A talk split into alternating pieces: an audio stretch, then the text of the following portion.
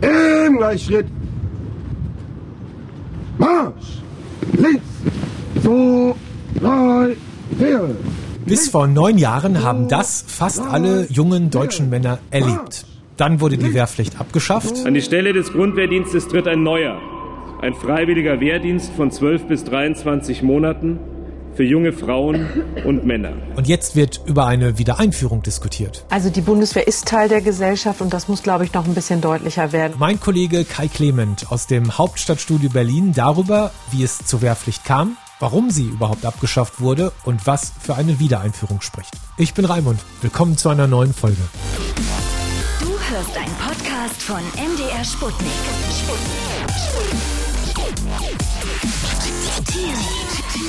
Raimund. Die Wehrpflicht in Deutschland gab es ja lange Zeit. Wie lief das ab und vor allen Dingen, wer musste das alles machen? Das musste jeder machen. Wehrpflicht heißt verpflichten für alle ab 18 Jahren aufwärts. Und das kam erst in den 50er Jahren auf. Da gab es die Debatte über die Wiederbewaffnung Deutschlands. Und erst mit der weitgehenden Souveränität Deutschlands, also nach dem Krieg wurde Deutschland dann ein weitgehend unabhängiger Staat, gab es auch die Überlegung, brauchen wir dann nicht auch wieder eine Armee, in dem Fall eine Bundeswehr. Und wenn wir jetzt mal über 60 Jahre zurückgehen, damit, meine Damen und Herren, kommen wir zu, dem, zu der dritten Lesung. Dann der 7. Juli 1956. Des Entwurfs eines Wehrpflichtgesetzes, Drucksache 2303. Da verabschiedet der Bundestag das Wehrpflichtgesetz. So hieß das damals. Meine Damen und Herren, dann kommen wir zunächst zur Abstimmung über den Änderungsantrag der CDU-CSU. Wer ihm zustimmen will, den bitte ich um ein Handzeichen. Gegenprobe. Dieser Änderungsantrag ist angenommen.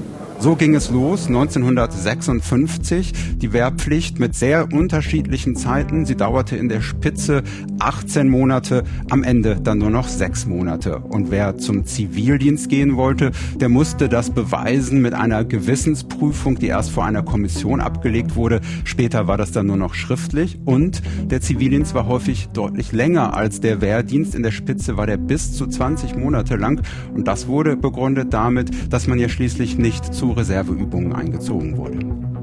Zivildienst, das war wirklich, dann musste man, soweit ich informiert bin, einen Brief schreiben oder halt vor so eine Kommission treten und erklären, warum man sich äh, nicht in der Lage fühlt, eine Waffe in die Hand zu nehmen, ne? Genau, also das war im Grunde die Gewissensprüfung, so hieß das dann. Im Grundgesetz heißt es, wer aus Gewissensgründen den Kriegsdienst mit der Waffe verweigert, der kann zu einem Ersatzdienst verpflichtet werden. Und das musste man nachweisen, warum man das tun wollte. Waren das religiöse Gründe, moralische Gründe? Was steckte dahinter, dass man eben keinen Dienst mit der Waffe machen wollte? Und ein interessanter Punkt noch, wer Pflicht betraf oder betrifft bisher nur die Männer, ne?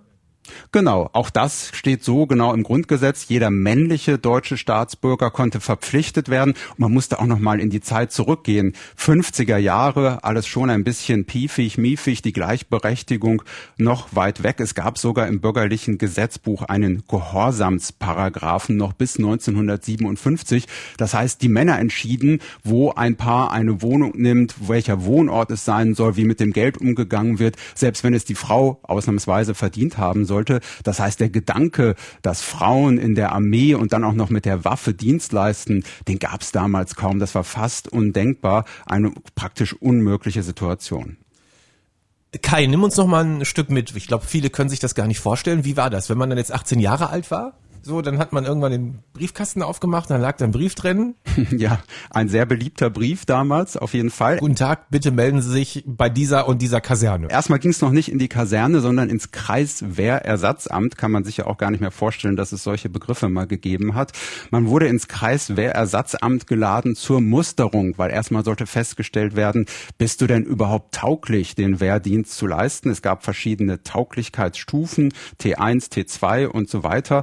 Und diese Musterung, die fand statt mit verschiedenen Tests. Es wurden Sehtests gemacht, ein Hörtest, eine ärztliche Untersuchung gab es, Urinproben und eine Art Eignungsuntersuchung, so eine Art Einstellungstest mit verschiedenen Stufen, mathematisches Verständnis und so weiter. Und danach wurde entschieden, bist du denn überhaupt tauglich und kannst eingezogen werden. Und diese Prüfung, wie immer man das nennen will, diese Musterung, die war halt mit wilden Gerüchten verbunden nach dem Motto, wenn ich die Nacht vorher drei Liter Kaffee trinke und dann Herzrasen habe, dann bin ich hoffentlich untauglich. Oder wenn ich noch schnell einen Joint rauche, dann werden sie das in der Urinprobe feststellen. Und so kann ich um die ganze Sache herumkommen. Und ganz kurios, es gab ja auch noch die Lösung, nach Berlin zu gehen, was aufgrund des Sonderstatus bedeutete, dass man dort nicht verpflichtend eingezogen werden konnte. Ganz kurz, damals war Deutschland geteilt und Westberlin lag ja quasi umgeben von der DDR und deswegen gab es diesen Sonderstatus. Wie ist das bei dir gewesen? Hast du Wehrdienst gemacht oder hast du Zivildienst gemacht? Ich habe Zivildienst gemacht. Ich hatte auch das, das große Glück, gleich die vollen 20 Monate zu bekommen, also die längste Variante überhaupt. Und ich habe da auch erlebt, was eben in den ja, lange Jahre auch den Zivildienst geprägt hat. Einerseits war es für viele Leute eine ganz wichtige Gelegenheit, auch eine politische Gelegenheit zu zeigen, welchen Weg man gehen wollte. Andererseits war es gerade für die ältere Generation so eine Drückeberger Mentalität, die dahinter steckte. Und ich habe für einen ambulanten Pflegedienst gearbeitet, dort auch ältere Leute zu Hause betreut. Und da war es so, dass ich mich um ein Paar gekümmert habe. Die Frau musste medizinisch versorgt werden. Der Mann hat sich geweigert, mir die Hand zu geben, nach dem Motto, der zählt für mich nicht so richtig, das ist doch ein Drückeberger. Und das ist ja jetzt noch nicht so ewig lange her. Da kann man sich vorstellen, wie das in den 50er, 60er Jahren im Anfang war, als sich da junge Männer dafür entschieden haben, den Zivildienst anzutreten treten. Ich selber habe auch Zivildienst gemacht, deswegen habe ich dich das gefragt. Ich war im Rettungsdienst, weil ich hatte gehofft, dass mir mal jemand erzählen kann, wie das denn war, wenn man dann plötzlich Soldat wurde. Aber da kannst du auch nicht weiterhelfen. Und? Konntest dir jemand erklären? Nein, ich habe also meine Bekannten tatsächlich sind größtenteils alles Zivildienstleistende. Das war ja auch so, dass häufig innerhalb der jeweiligen Gruppe, des jeweiligen Freundeskreises, das fast schon, ich will sagen, gemeinschaftliche Entscheidungen waren, weil man sich dann ja auch nahe stand, was einem wichtig ist, was einem politisch wichtig ist. Ich habe das selten erlebt, dass in bestimmten Gruppen, guten Freundeskreisen die Leute da ganz andere Wege gegangen sind. Okay, jetzt gibt's die Wehrpflicht, die aber schon eine ganze Weile nicht mehr, fast zehn Jahre. Ist die erstmal ausgesetzt, wie es offiziell heißt. Wie ist das überhaupt dazu gekommen, dass man sagt, Moment mal, das brauchen wir nicht mehr? Der Verteidigungsminister damals, Karl Theodor zu Gutenberg, wir erinnern uns vielleicht, das war der Mann mit dem zurückgegelten Haar, der jüngste Verteidigungsminister in der Geschichte der Bundesrepublik und einer, der ja dann nur eine kurze und unrühmliche Amtszeit hatte, weil er bei seiner Doktorarbeit so viel abgeschrieben hatte und dann schließlich wieder verschwand von der Bildfläche. Der hat jedenfalls in 2010 im April eine Strukturkommission beauftragt, weil man gesagt hat, wir müssen mal überlegen, wie die Bundeswehr zukünftig zukünftig eigentlich aussehen soll. So, dass sie tatsächlich auch für die Zukunft kommender Generationen Sicherheit gewährleisten kann und auch für die jetzige. Wir müssen jetzt wirklich in die Schuhe kommen, wir müssen handeln. Wir brauchen sie doch gar nicht mehr in dieser Größe. Und man hat auch gesagt, wir sind doch sicherheitspolitisch in einer ganz anderen Lage. Und darüber hinaus entsprechen ihre Strukturen nicht mehr den Anforderungen, die an den heutigen Einsatz und an die künftigen Einsatzgegebenheiten anzulegen sind. Der Kalte Krieg ist vorbei, die Sowjetunion gibt es nicht mehr und wir haben eine Armee, die ganz andere Aufgaben erfüllen muss. Und wir brauchen deswegen heute keine unverhältnismäßig hohen Umfangzahlen mehr, sondern professionelle, hochprofessionelle Streitkräfte. Das ist eine Spezialarmee, eine Einsatzarmee, die beispielsweise ins Ausland gehen muss. Da braucht man hochprofessionelle Soldaten, die bestens ausgerüstet sind. Die über weite Distanzen für schwierige und in schwierigen Einsätzen und Szenarien schnell und nachhaltig eingesetzt werden können und auch entsprechend verlegt werden können. Also all das waren so die Anlässe zu überlegen, wie soll es denn eigentlich weitergehen mit der Bundeswehr. Am Ende war es ja dann nicht mehr Karl Theodor zu Gutenberg, der das entschieden hat, sondern Thomas de Maizière. Und der hat damals im Bundestag gesagt, das sei kein Freudenakt für ihn. Ich finde das kein Freudenakt heute, dass wir hier die Wehrpflicht aussetzen. Das ist eine notwendige, aber mich nicht fröhlich stimmende Entscheidung. Wir kommen zur Abstimmung. Für diejenigen, die zustimmen wollen, sich zu erheben. Dankeschön. Gegenstimmen? Enthaltungen? Und am Ende ist das dann durchgegangen mit den Stimmen CDU, CSU, FDP und Grüne, die haben dann dafür gestimmt. Der Gesetzentwurf ist mit gleichem Stimmverhältnis angenommen.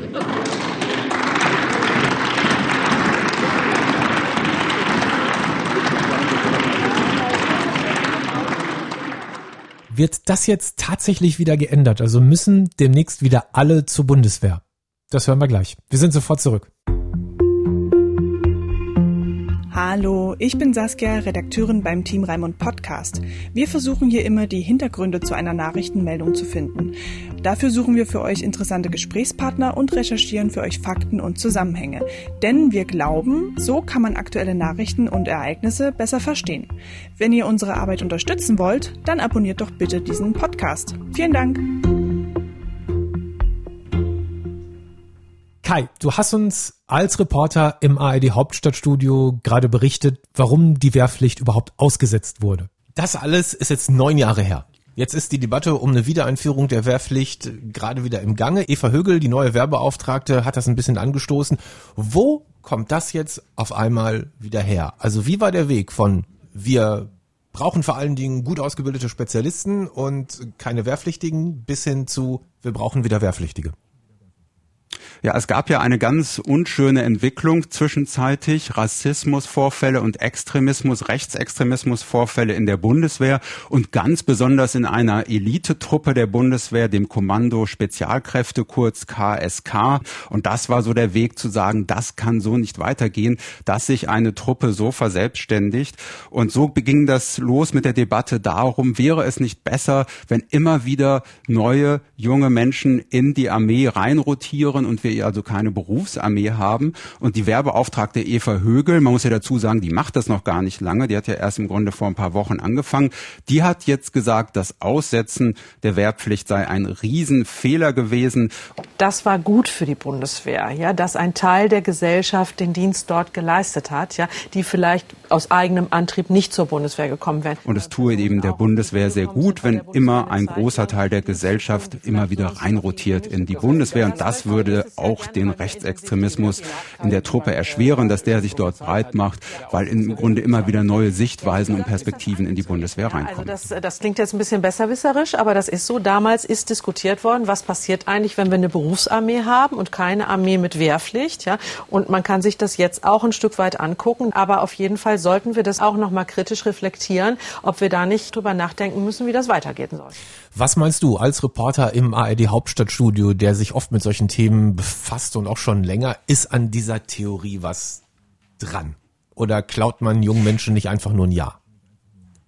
Ja, der letzte Punkt ist auch eine spannende Frage. Ne? Was kann der Staat eigentlich entscheiden, wie lange er über mein Leben entscheidet und sagt, was jetzt in den nächsten Monaten, Jahren passiert? Das hast nicht du zu entscheiden, das entscheidet der Staat. Das ist ein Dienst an der Gemeinschaft. So regelt es ja auch das Grundgesetz. Das ist schon eine sehr grundsätzliche und sehr weitgehende Debatte. Und die Frage darüber, ob die Wehrpflicht der bessere Weg ist oder eine bessere Bundeswehrschaft, der hat auch die Bundeswehr von Anfang an geprägt. Ich will noch mal zurückgehen.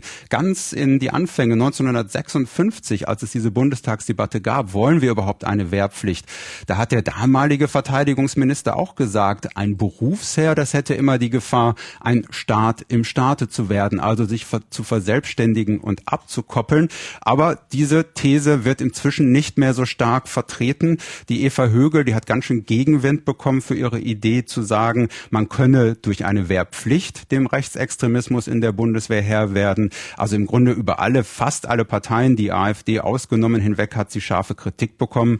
Die haben gesagt, das funktioniert so nicht. Man kann nicht dem Rechtsextremismus Herr werden, indem man die Wehrpflicht wieder einführt. Das liegt an der Führung der Bundeswehr. Was haben wir denn für eine Kultur in diesem Laden, wenn es möglich ist, dass der Rechtsextremismus sich zumindest an einigen Stellen breit macht? Also es liegt an der inneren Führung, es liegt an den Vorgesetzten, es liegt am Umgang miteinander und es liegt auch daran, dass wenn solche Fälle bekannt werden, dass man man dann auch radikal dagegen vorgeht. Es gibt ja im Zuge dieser ganzen Diskussion äh, jetzt noch andere Ideen, zum Beispiel die Idee, dass man so eine Art Deutschlandjahr macht und da kann sich dann jeder entscheiden, was er tun will, ob er irgendwo in der Essensausgabe arbeitet oder so wie wir das gemacht haben, irgendwie im Rettungsdienst oder der Pflege oder eben zum Militär geht. Wie weit sind denn diese Diskussionen und wer und wer unterstützt das alles? Ja, das hat die Verteidigungsministerin vorgeschlagen, die ja auch schon vorher in anderer Funktion mal ein Dienstjahr wieder vorgeschlagen hat. Annegret Kramp-Karrenbauer hat das vor zwei Jahren schon mal vorgeschlagen, eine allgemeine Dienstpflicht einzuführen. Dann nicht nur für die Armee, sondern auch in sozialen Diensten. Ich meine, auf freiwilliger Basis gibt es das ja alles schon. Du kannst zur Bundeswehr gehen, du kannst ein freiwilliges soziales Jahr irgendwo ableisten. Sie hat jetzt vorgeschlagen, konkret einen neuen Freiwilligendienst für die Bundeswehr Bundeswehr. Es geht um die Frage, was uns in dieser Gesellschaft zusammenhält, was der Kit ist und wie wir die stärken, die für diese Gesellschaft wirklich etwas tun wollen. Das diskutieren wir in der CDU unter dem Begriff ähm, Deutschlandjahr. Ein Jahr für Deutschland, das was du gerade genannt hattest, wo man erstmal eine sechsmonatige militärische Grundausbildung macht und dann nochmal sechs Monate zu Reservediensten herangezogen wird. Und da sagen Kritiker, das ist doch eigentlich Augenwischerei. Das kann man, man kann doch jetzt schon zur Bundeswehr gehen. Man kann auch jetzt schon sich sozial engagieren, beispielsweise in einem Rettungsdienst, so wie du. Warum sollte man jetzt da einen neuen Weg beschreiten? Das sei doch eine Nebelkerze, sagt sagt zum Beispiel die FDP. Am Ende geht es doch darum, ein soziales Pflichtjahr einzuführen, dass also jeder zu einem solchen Dienst und jeder heißt heute dann auch jede, also auch Frauen herangezogen werden. Und da sind ja selbst die sozialen Einrichtungen skeptisch und sagen, was bringt uns das denn eigentlich, wenn uns Leute im Grunde zugewiesen werden, die aber gar nicht bei uns arbeiten wollen. Die sind doch dann auch nicht richtig motiviert. Das ist übrigens überhaupt eine spannende Frage. Ich habe da ein bisschen geguckt und da bisher wenig zu gefunden. Falls das wirklich wieder eingeführt wird, die Wehrpflicht, sind denn dann auch Frauen betroffen oder betrifft das dann wieder nur Männer? Ja, ich glaube, im Grunde diskutiert keiner ernsthaft darüber, ob es die Wehrpflicht wieder geben würde. Ich kann mir heute nicht mehr vorstellen, wir haben ja genug Frauen in der Bundeswehr inzwischen auch, dass man wieder eine Wehrpflicht einführt, die dann nur die Männer betrifft, aber ernsthaft darüber diskutiert wird tatsächlich nicht. Die Eva Högel, die Werbeauftragte, die das angesprochen hat, die steht schon ziemlich allein da. Interessant ist aber, dass ihr Vorgänger, der das Amt ja noch bis zum Mai inne hatte, der Hans-Peter Bartels, der hat das zum Abschied auch gesagt, die Aussetzung der allgemeinen Wehrpflicht sei ein Fehler gewesen gewesen. Man hätte sich vielleicht andere Modelle überlegen sollen, aber sich ganz davon zu abschieden, davon zu verabschieden, das fand auch schon ihr Vorgänger nicht gut.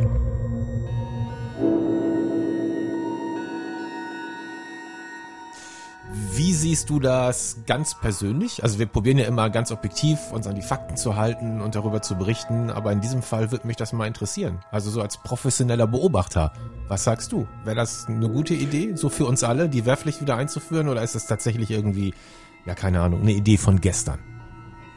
Ich finde, die Wehrpflicht hat ihre Zeit gehabt, so wie eben die Bundeswehr damals konstruiert war. So braucht man sie heute nicht mehr. Ich finde tatsächlich die grundsätzliche Überlegung, ein soziales Dienstjahr einzuführen, sehr viel interessanter. Das kann natürlich auch bei der Bundeswehr sein, das kann aber auch ganz woanders sein, weil es ja schon um die Frage geht, wäre es nicht sinnvoll, mal zu gucken, was man für die Gemeinschaft tun kann und auch mal ein Jahr lang oder wie lange auch immer das dann sein mag, sich zu engagieren für etwas, was man vielleicht dann auch den Rest seines Lebens nicht nicht mehr tut. Du warst damals Rettungssanitäter, arbeitest jetzt beim Radio. Ich war damals in der ambulanten Krankenpflege, habe eine Welt kennengelernt, mit der ich jetzt auch überhaupt nichts mehr zu tun habe.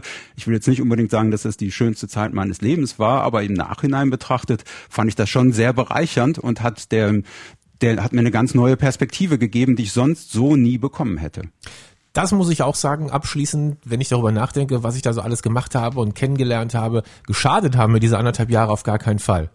Genau, so würde ich es heute ja. auch sehen. Wie gesagt, ich habe nicht immer auf dem Tisch getrommelt vor Freude damals, aber im Nachhinein fand ich, war es eine Zeit, die mich doch echt bereichert hat. Kai, Dankeschön, dass du uns mal die Geschichte der Wehrpflicht in Deutschland äh, kurz erklärt hast. Ich danke dir. Vielen Dank fürs Zuhören. Wenn ihr unsere Arbeit unterstützen wollt, bitte abonniert diesen Podcast. Dann seid ihr auch in Zukunft immer mit Hintergründen zu aktuellen Themen und Schlagzeilen versorgt. Vielen Dank und bis zur nächsten Folge hörst einen Podcast von MDR Sputnik. Sputnik. Sputnik. Sputnik. Sputnik. Sputnik. Sputnik. Sputnik. Sputnik. Sputnik. Raimund.